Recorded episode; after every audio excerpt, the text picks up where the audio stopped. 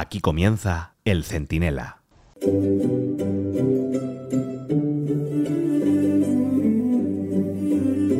Bueno, pues el rey ha hablado.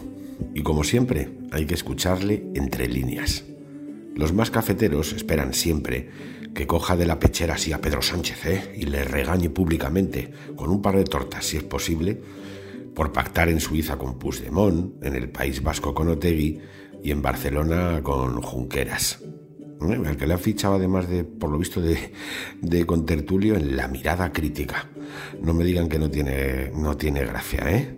Porque mirada no sé si tiene, pero crítica tampoco. Bueno, no hagamos bromas con esto. El caso es que lo que le esperan, lo que le piden, esperan de él es que se ponga el traje de comandante en jefe, poco menos, y ordene la detención pública del traidor. Y todo lo que no sea eso les parece poco. Son todos estos los que le llaman felpudo sexto en las redes sociales. Y son los mismos también que defienden la chulería de Ortega Smith, la agresividad en la primera línea de las manifestaciones de Ferraz, e incluso nos llaman blandengues, pusilánimes, colaboracionistas con el régimen sanchista, a todos los que peleamos contra esta lacra, pero lo hacemos con las herramientas que dan una democracia y un Estado de derecho. La verdad es que no se dan cuenta de que si el rey hiciera algo así, esto de tortear a Pedro Sánchez en, público, y si todos nos saltáramos las líneas rojas, a todos los problemas que ya tiene España le sumaría uno aún más gordo. La imposición de la Tercera República, por el mismo procedimiento a la fuerza que la Segunda República, y tal vez otra guerra civil. Así que bajen un poquito el pistón, ¿eh? Y dejen de dar lecciones que a los traidores se les gana con democracia, no a voces. Y eso lo demostró muy bien el rey en su discurso de Nochebuena. Soy Antonio Naranjo, esto es el Centinela Express en el debate, y si Sánchez no nos detiene, en un momento se lo explicamos todo.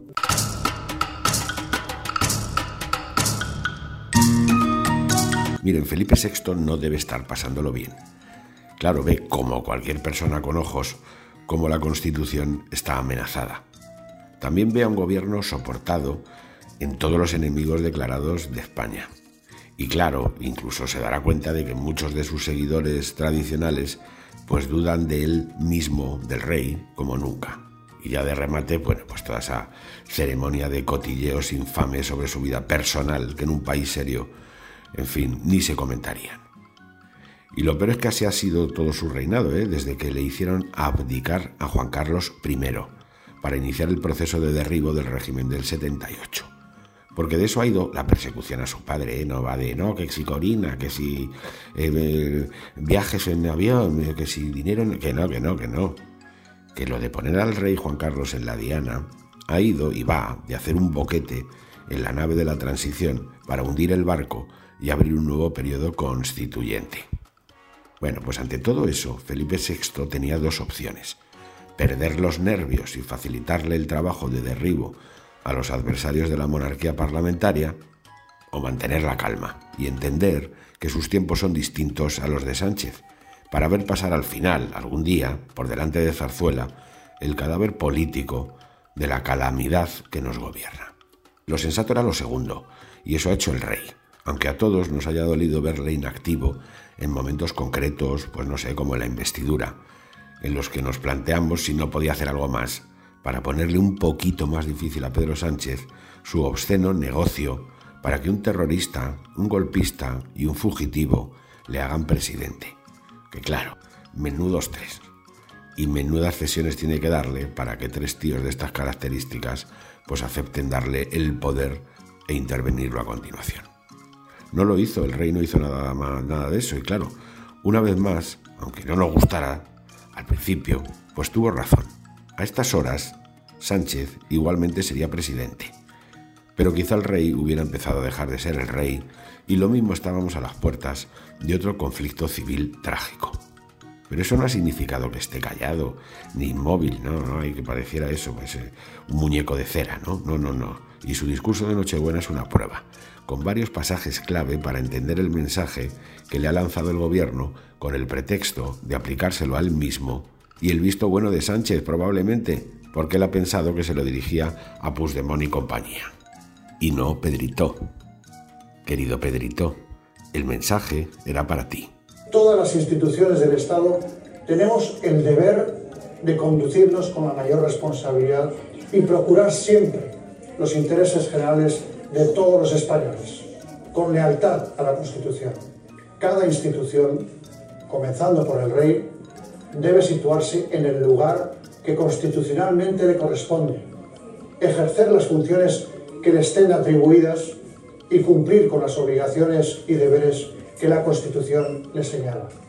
Se entiende, ¿no? En pocas frases, Felipe VI ha explicado por qué, con la Constitución en la mano, él no podía hacer otra cosa que la que ha hecho, pues encargarle la investidura a un traidor aliado con golpistas, y además sancionar las leyes que le traigan, aunque sean tan infames como la de amnistía. Pero también, y esto es lo importante, ¿eh? ha lanzado un aviso a navegantes. Si la Constitución le obliga a él a tragarse esos sapos indigestos, también les obliga a todos. También te obliga a ti, Pedrito. Así se prepara el camino para decir lo que tenga que decir si el impuesto revolucionario que le han puesto a Pedro Sánchez para dejarle ser presidente, pues rompe las costuras de la Constitución y legaliza, por ejemplo, el inexistente derecho a la independencia, que están en ello. Digan lo que digan o precisamente por lo que porque lo dicen no, que no, que no, que no. Ya sabéis que con Pedro Sánchez el no es no, siempre sí es sí, si en ello va en fin, el futuro de su trasero. Y por si queda alguna duda, el rey lo remató con la advertencia más clara de la noche. Debemos respetar también a las demás instituciones en el ejercicio de sus propias competencias y contribuir mutuamente a su fortalecimiento y a su prestigio.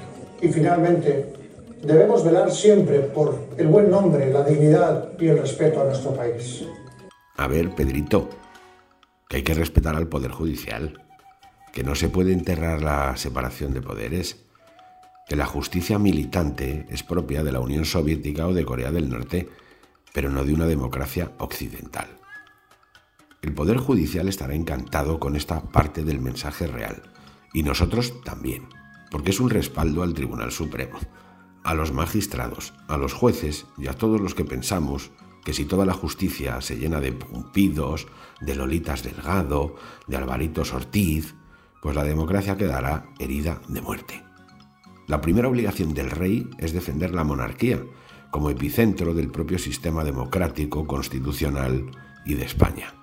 Y aunque no todo el mundo lo entienda, y a menudo nos apetezca darnos el gustazo de verle dar un manotazo a Mr. Falcon, pues Felipe VI está acertando. Démosle apoyo, confianza y tiempo. Aunque a veces no lo parezca, se está librando de las pirañas que lo rodean en la charca fétida en la que han convertido España. Y el agua ya llega al trono, ¿eh? Pero el rey sabe nadar y seguramente también pescar. Un deporte que además de mucha habilidad, necesita paciencia. La que no tienen los creadores de la expresión felpudo sexto, ¿eh? Que se creen muy machotes y muy españoles y no pasan de tontos útiles para la causa y los planes de Sánchez y del resto de la banda de los hermanos Dalton.